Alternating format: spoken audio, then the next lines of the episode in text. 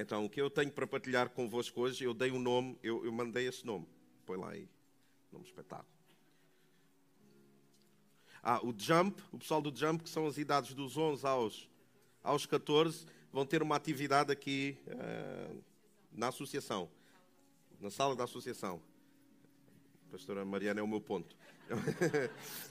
então, este é. ah, tão bom. O Moacir, onde é que está o Moacir? Quem é que te trouxe? Tu vieste por causa da Magda, não foi? A Magda que te convidou? Quem? Quem? Foi a Magda, né? A Magda está aqui. Nunca pensem que convidar alguém. Ouçam o que eu vou dizer com muita atenção.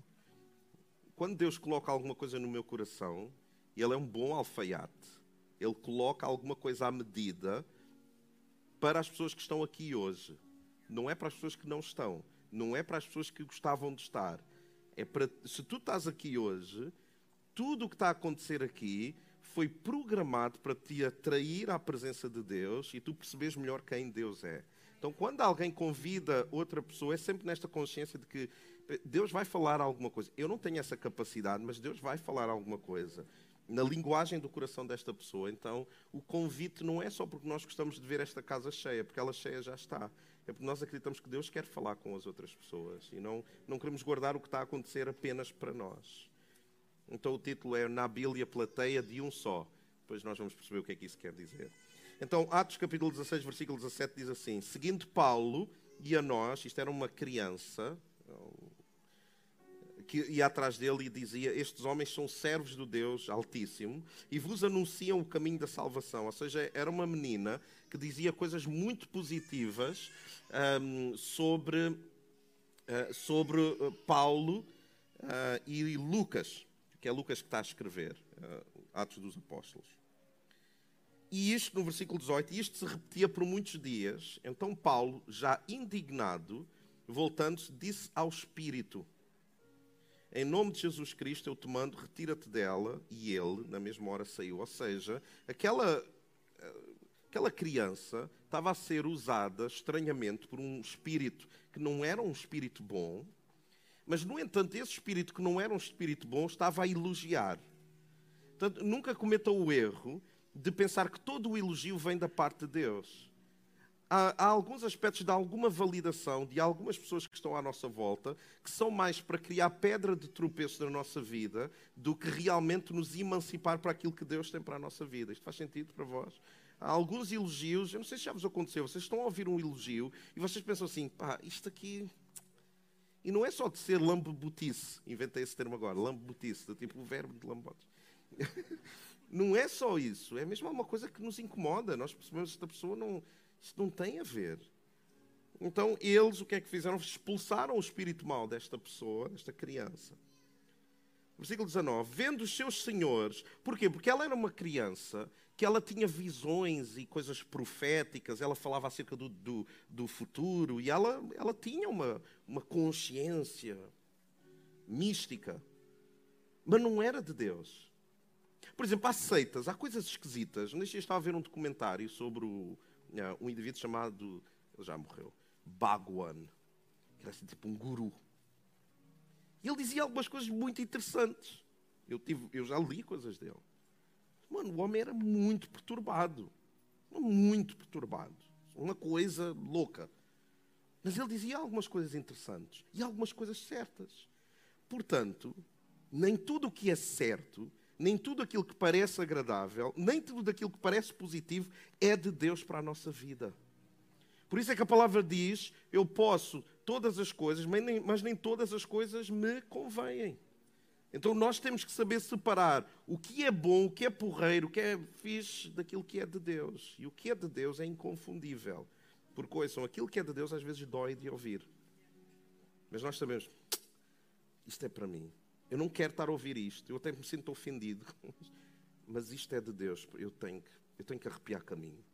Eu estou aqui sempre na mesma situação. Ok. Vendo os seus senhores que lhe, se lhes desfizer a esperança de lucro, porque eles eles usavam a criança para terem lucro, agarrando em Paulo e Silas, os arrastaram para a praça, à presença das autoridades, versículo 22. Levantou-se a multidão, unida contra eles, e os pretores, que eram as autoridades, rasgando-lhes as vestes, mandaram açoitá-los com varas, ou seja, eles foram castigados, torturados. E depois de lhes darem muitos açoites, os lançaram no cárcere, que é prisão, está bem? Lembro-me sempre de uma história que havia um irmão que estava a pregar, e ele não era muito, pronto, não era muito conhecedor das escrituras nem da língua portuguesa. E ele, e ele viu que Paulo e Silas estavam lá no cárcere a louvar a Deus. E ele disse assim: Paulo e Silas, ele estava a ler, né?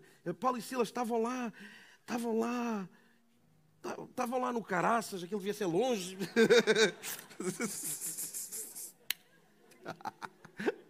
Paulo e Silas estavam lá no Caraças. ele devia estar longe. Ai, o ser humano é tão curioso. Tão bom. Ai, ai, ai. Então, os lançaram no cárcere, na prisão, ordenando ao carcereiro que os guardasse com toda a segurança. Este, recebendo tal ordem, levou-os para o cárcere interior e lhes prendeu os pés no tronco. Eles foram torturados, eles agora estão presos no cárcere mais lá para baixo possível e os seus pés estão, estão presos a um tronco, ou seja, humilhação nível máximo. Só que o que acontece? Chega à meia-noite, Atos 16, 25, por volta da meia-noite, Paulo e Silas oravam e cantavam louvores a Deus. Paulo e Silas refilavam? Não. Paulo e Silas diziam: Pois é uma injustiça, estamos aqui a trabalhar para Deus, ainda estamos a levar pancada, agora fomos presos injustamente. Não. Paulo e Silas oravam e louvavam a Deus, eles cantavam, no meio da dificuldade, estavam a cantar, como alguns de nós. Vocês já pensaram nisto? Alguns de nós, no meio da dificuldade, hoje, nós estamos a cantar. E se alguém souber de algumas condições que alguns de nós temos na nossa vida, de tristezas que nos agarram à alma profundamente e não nos largam, de incompreensões sobre o porquê que está a acontecer isto no trabalho, numa infelicidade tremenda sobre tudo e todos, até sobre quem nós somos, e nós estamos aqui, nós estamos a adorar a Deus. Esse é um mistério que só o povo de Deus tem. Porque nós cantamos por antecipação, porque o resultado não interessa.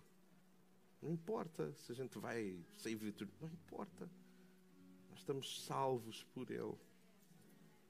Então eles não permitiram, desculpem, por volta da meia-noite, Paulo e Silas oravam e cantavam louvores a Deus, e os demais companheiros, ouçam o poder da adoração, os demais companheiros estavam na prisão, escutavam.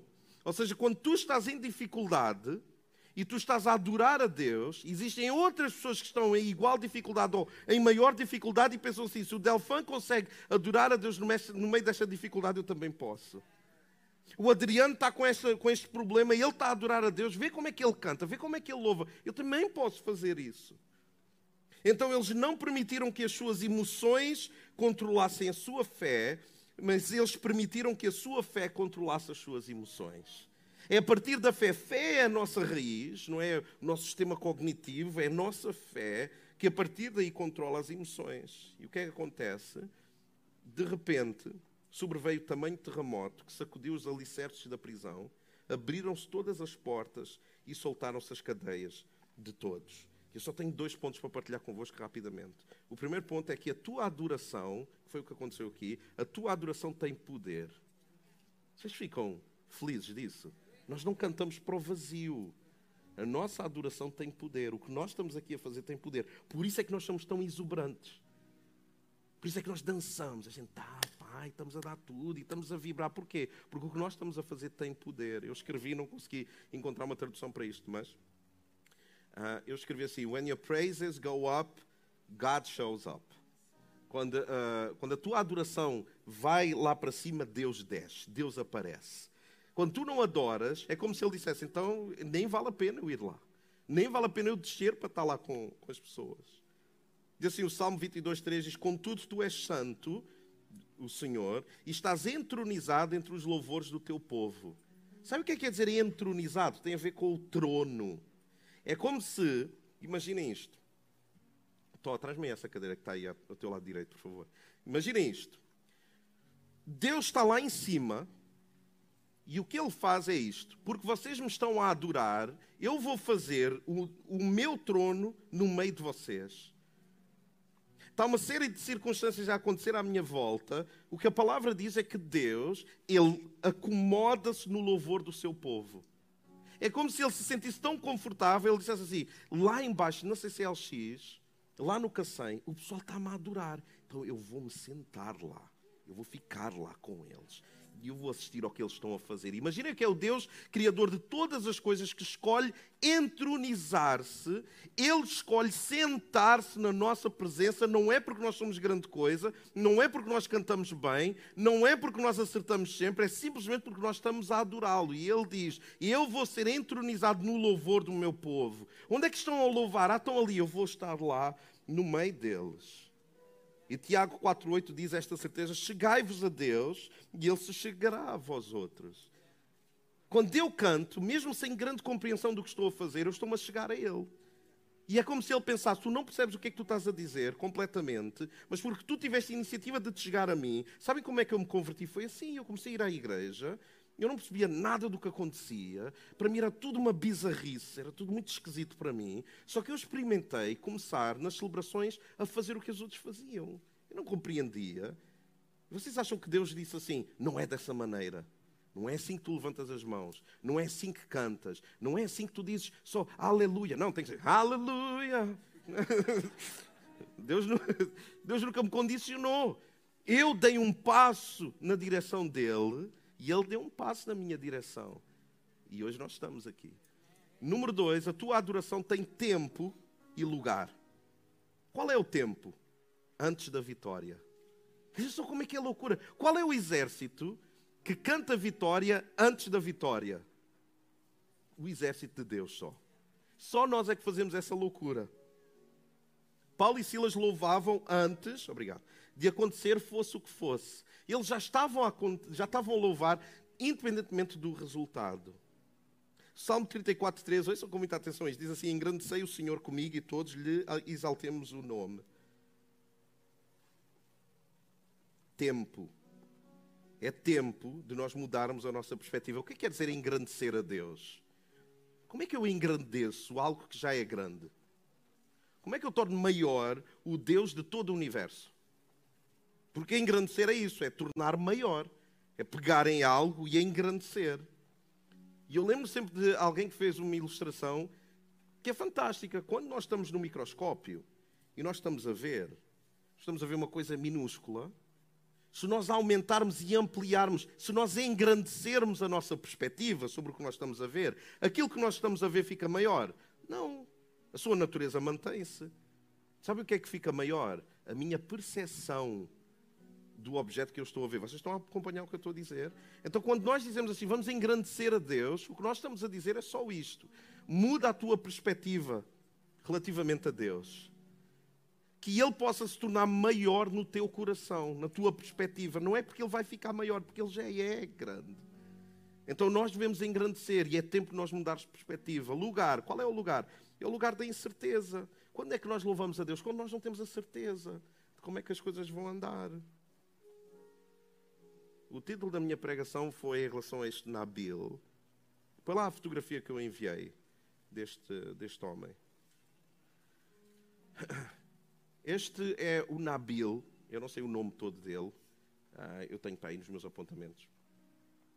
E este é um irmão nosso no Egito ele é do Egito e ele fundou a, a, única igreja que existe no norte do Sinai. Podes deixar lá a, a, a, fotografia. É mais interessante a fotografia do que eu aqui. Põe lá isso.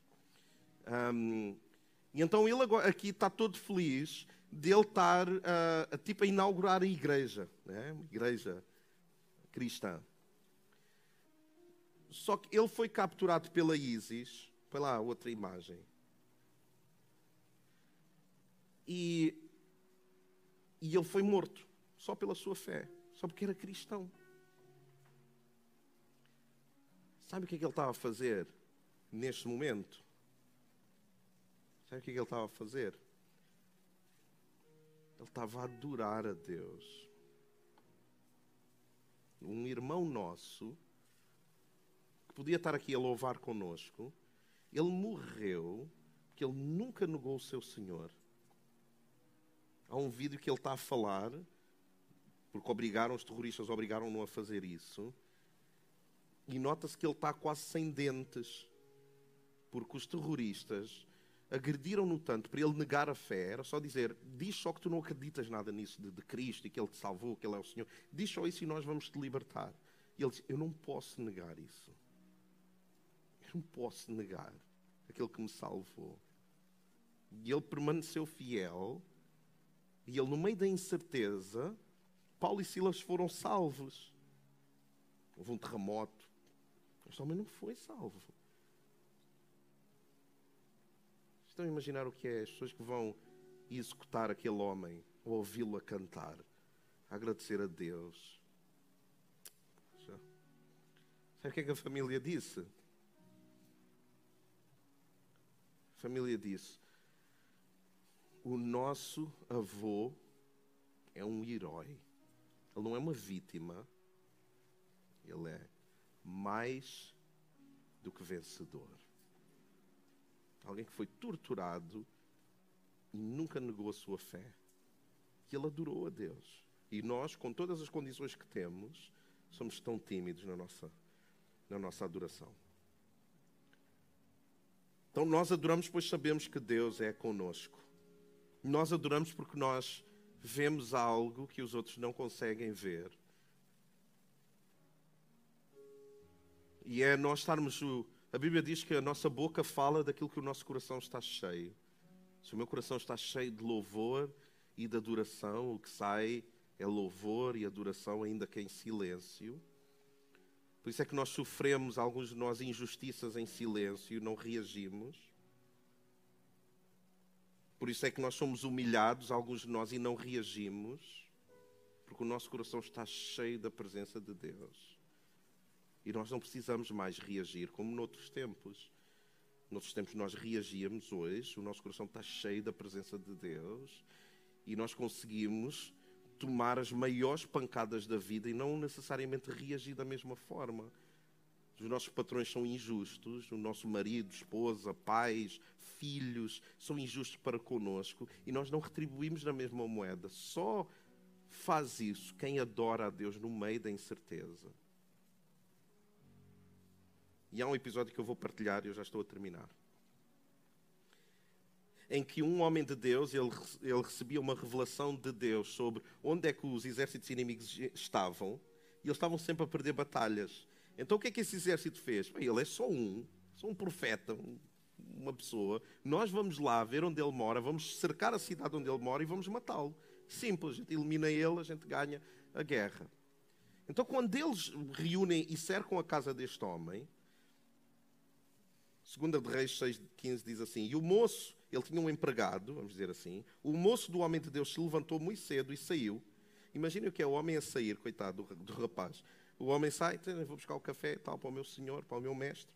Ah, tá, tá, tá. E eis que um exército tinha cercado a cidade com cavalos e carros. Então o seu moço lhe disse: Ai, meu senhor, virou-se para o seu mestre e disse: Ai, meu senhor, que faremos? E ele disse: Não tenhas medo. O que é que eu vou fazer? Não tenhas medo. Porque mais são os que estão conosco do que os que estão com eles. E orou Eliseu e disse: Senhor, peço-te que lhe abras os olhos para que veja. E o Senhor abriu os olhos daquele moço e ele viu. E eis que o monte estava cheio de cavalos e carros de fogo. Vocês vejam se esta expressão não é incrível? Ainda que o inimigo me cerque, o meu Deus cerca o meu inimigo. Independentemente do desânimo que possa vir à minha vida, eu sei que Deus está acima desse desânimo. Então, a todas as coisas que nós ouvimos, deixem-me ler para vós uma passagem que diz assim: Que diremos, pois, à vista destas coisas? Se Deus é por nós, quem será contra nós? Aquele que não poupou o seu filho, antes por todos nós o entregou, porventura não nos dará graciosamente com ele todas as coisas. Quem intentará acusação contra os escolhidos de Deus? É Deus que os justifica. Quem os irá condenar? É Cristo Jesus quem morreu, ou antes quem ressuscitou, o qual está à direita de Deus e intercede por nós. Quem nos irá separar do amor de Cristo? Será a tribulação, a angústia, a perseguição, a fome, a nudez, o perigo, a espada? Como está escrito, por amor de ti somos entregues à morte o dia todo. Somos considerados como ovelhas para o matador. Em todas estas coisas, porém, o Nabil é mais que vencedor. Por meio daquele que nos amou. Porque eu estou bem certo que nem a morte, nem a vida, nem os anjos, nem os principados, nem as coisas do presente, nem as coisas por vir, nem os poderes, nem a altura, nem a profundidade, nem qualquer outra criatura poderá nos separar do amor de Deus que está em Cristo Jesus, o nosso Senhor. Amém!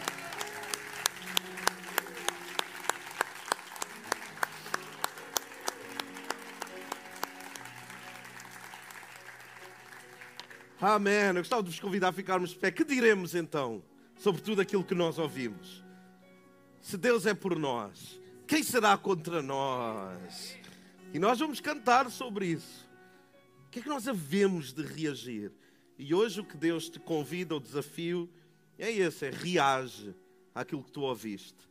Se a tua adoração tu sabes que tem poder, se a tua adoração tu sabes que tem tempo e lugar, tempo é hoje, agora. O lugar é aqui, que é aqui que tu estás. Então vamos adorar, porque vai chegar uma altura onde as circunstâncias vão nos cercar e vão nos querer que nós neguemos a nossa fé. Mas nós vamos adorar com mais força, com mais teimosia, como aquele homem que de joelhos, pronto a ser morto, ele disse: Eu não vou negar, eu vou adorar com mais força. Vocês vão ter que tirar o som do vídeo que vocês estão a fazer, porque eu não vou parar de clamar. Não é de pedir ajuda a Deus, é agradecer pela boa vida que eu tive. Se Ele escolher me livrar, eu dou graças a Deus. Se o meu tempo terminar aqui, eu dou graças a Deus. Eu vou ser obediente até ao fim. Okay? Vamos, vamos louvar a Deus. Vamos louvar a Deus, em nome de Jesus.